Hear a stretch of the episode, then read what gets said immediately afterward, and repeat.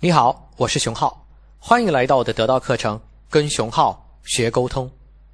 前段时间我发起了一次征集，向你征集了你对课程内容的疑问或者现实生活中遭遇的沟通困扰。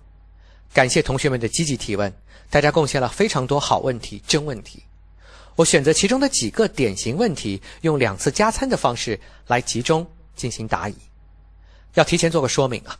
我们的回答不可能给每一个具体的同学一个非常窒细的行为指引，但我一定会给你一个可操作的方法与方向，让更多有同类问题的同学都能有所收获。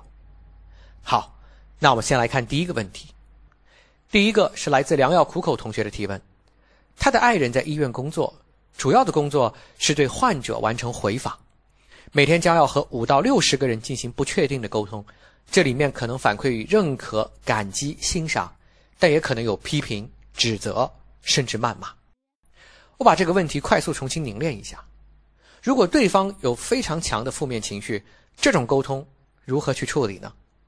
我帮你温故一个小技巧：如果对方的言语状态非常负面，你可以尝试着将话语形塑往积极或未来。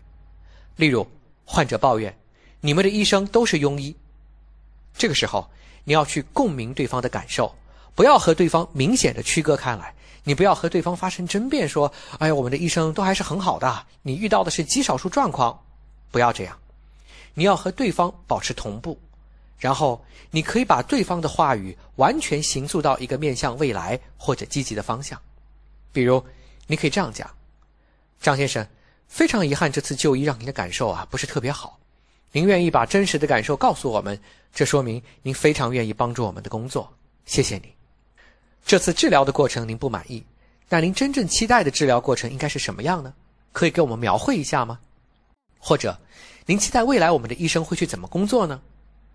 你看，叙事的重点就开始走向正面。记住，如果你要改变对话的氛围，可以用温和的语气把话语形塑向积极或未来，对话中的消极力量就可以得到控制。在这里啊，我还想提醒你。医患沟通是一种典型的困难对话，它带有困难对话的两个核心特征：第一，是因为专业知识的落差，信息不容易对称。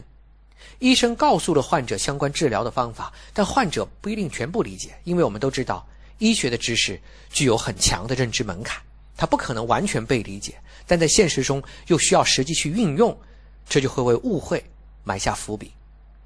另外一方面，由于生老病死对所有人而言都极为艰难，由于我们对亲人、爱人、友人的爱与眷恋，这会让我们对治疗的效果拥有一个过高的预期或者期盼。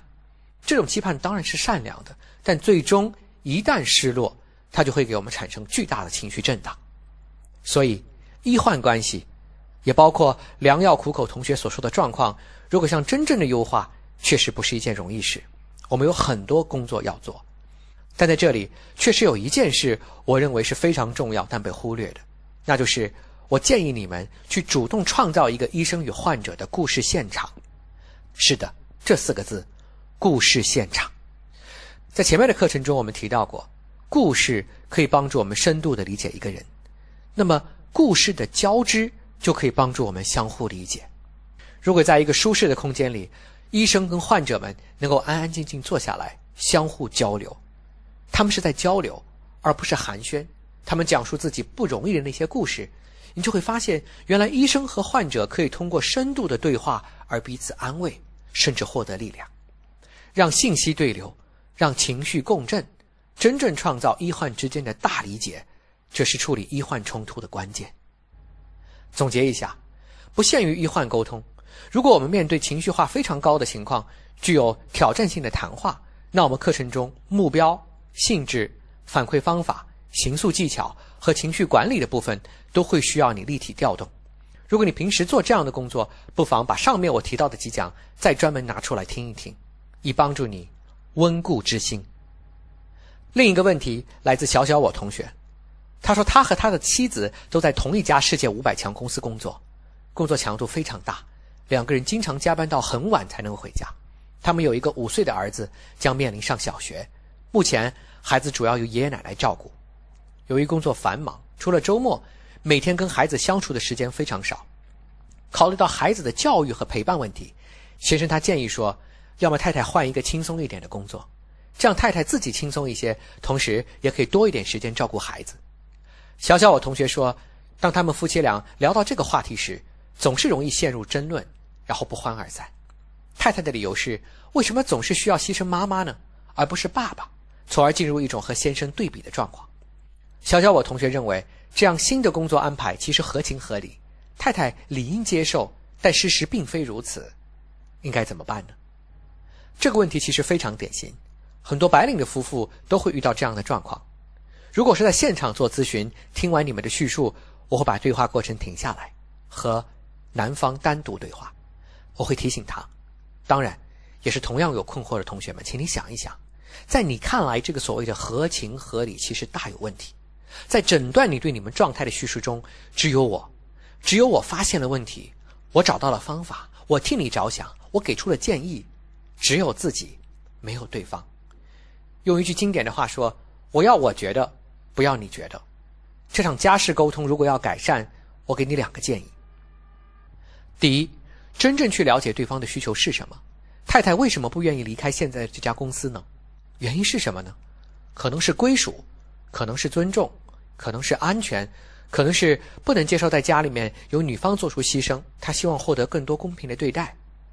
对需求的理解不能依赖猜测，一旦猜测而不是真实的聆听和探问，我们就已经站在了自以为是的立场上。